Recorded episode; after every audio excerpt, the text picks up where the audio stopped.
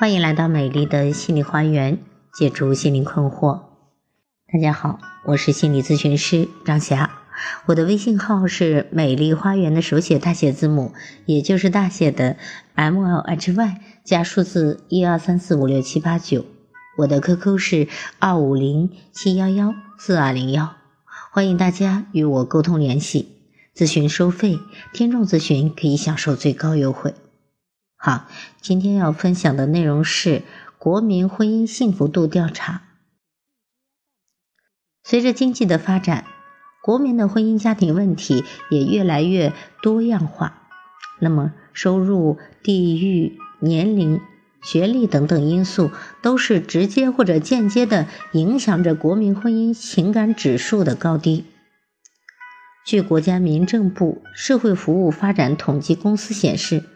二零一四年，全国共依法办理的结婚登记是一千三百零六点七万对，那结婚率是百分之九点六。依法办理离婚的比例是三百六十三点七万对，比上年增长了百分之三点九，离婚率为百分之二点七。在此背景下。艾瑞咨询联合国内的某大型互联网婚恋交友网站一起发布《二零一五年年度国民婚姻情感指数白皮书》，根据三十一个省市一千六百零四份，呃，依据分析不同地区、不同阶段、不同人群的婚姻特点。下面就是他们的调查数据的显示：第一。根据艾瑞调研数据的显示，在对婚姻的总体满意度评价中，男性更容易获得满足，感情指数略高于女性。男性的国民情感的指数得分啊，男性的男性的满意指数是八十点零，而女性稍微低一点啊，七十九点一二。从各个阶段人群男女的。得分比来看，女性的得分随着年限的增长而明显下降。那么从婚姻的轨迹来看，七年之痒是感情得分的最低谷。那可见七年之痒确实是有道理的。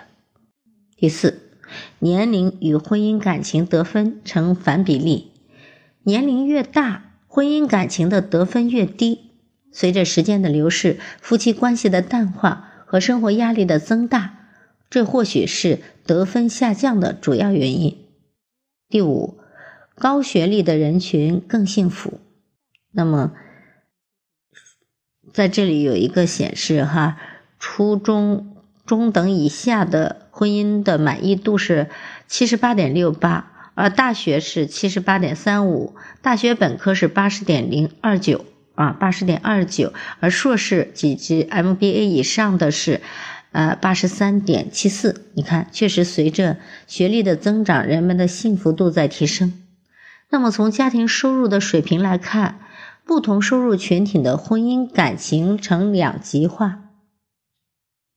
家庭月收入五千到一万的婚姻感情指数得分最低，包括湖南、湖北。河南在内的华中地区的人群，他们的婚姻感情的得分是较高的。从城市的级别来看，包括长沙在内的二十一个二线城市的人群的婚姻幸福综合指数最高。这可能跟二线城市的经济相对发达，且相比一线城市的工作生活压力更小，更容易获得满足感有关系。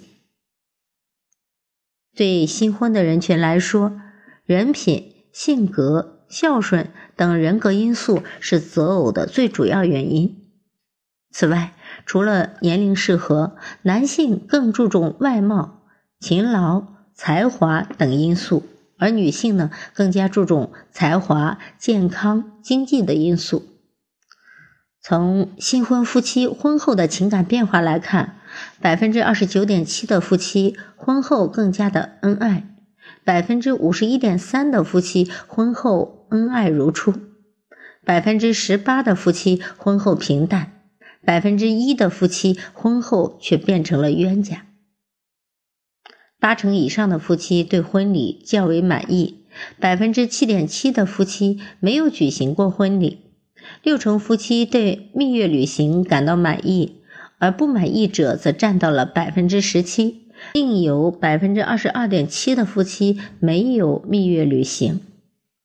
相互关心，二人世界。打电话或者发微信等日常活动，这是新婚夫妻经常做的浪漫行为。在百分之四十四点七啊，嗯，他们的浪漫的行为是经常在一起活动。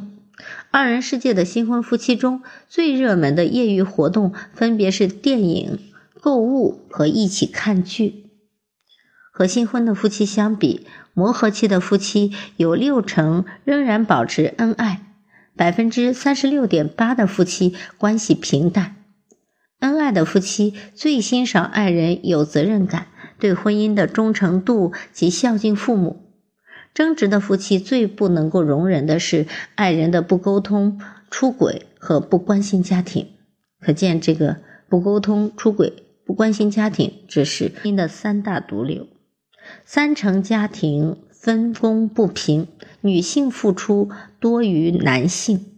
嗯，三成的家庭的分工啊，就单在家庭这方面，女性一般比男性要多。嗯，磨合期的家庭子女观念较强，四成夫妻生育子女之后而更加的恩爱。那婚姻在步入七年之痒之后，夫妻关系趋于平淡，亲情替代了爱情。在此阶段，仍然甜甜蜜蜜的占到了百分之十四。第十七条，即使婚姻步入了七年之痒，百分之八十三点五的人群仍然对婚姻感到满意，而在不满意的人群中，竟有百分之八十六点四的人有过离婚的念头。可见，啊，动过离婚念头的这个人的比例。这个数字很惊人，是百分之八十六点四，也就是说，绝大部分的人都有过离婚的念头。十八，七年之痒期，近两成人表示性生活不和谐，其中百分之七十一点六的人认为会影响婚姻。十九，从婚内出轨的情况来看，男性的身体和精神出轨占比例均要高于女性，女性。更担心爱人出轨，男性的出轨率是更高的，所以呢，女性更会担心爱人出轨。二十，面对婚内的身体出轨，五成的人群表示不能原谅啊，有一半的人是不能原谅的，三成的人群表示可以原谅，其中不会原谅的女性占比较多，而会原谅的男性会占的比例比较多。二十一。蜜月期影响幸福的因素主要是信任、忠诚度及价值观；磨合期主要是信任、夫妻感以及价值观；七年之痒主要是信任、夫妻感情、价值观及沟通；相濡以沫期主要是信任、夫妻感情和忠诚度。不同阶段婚姻家庭困惑有着差异。对比婚姻各个阶段的家庭问题，发现结婚的前五年，家庭的矛盾、经济压力问题较为突出；五年之后，子女的问题、夫妻沟通的问题、性格的问题较为突出。好，今天分享的内容啊是艾瑞咨询二零一五年国民情感指数的研究报告，那大家是可以根据这个数据来作为参考。好，今天的分享就到这里了。我是美丽花园心理咨询研究中心的首席咨询师张霞，谢谢大家的收听，再见。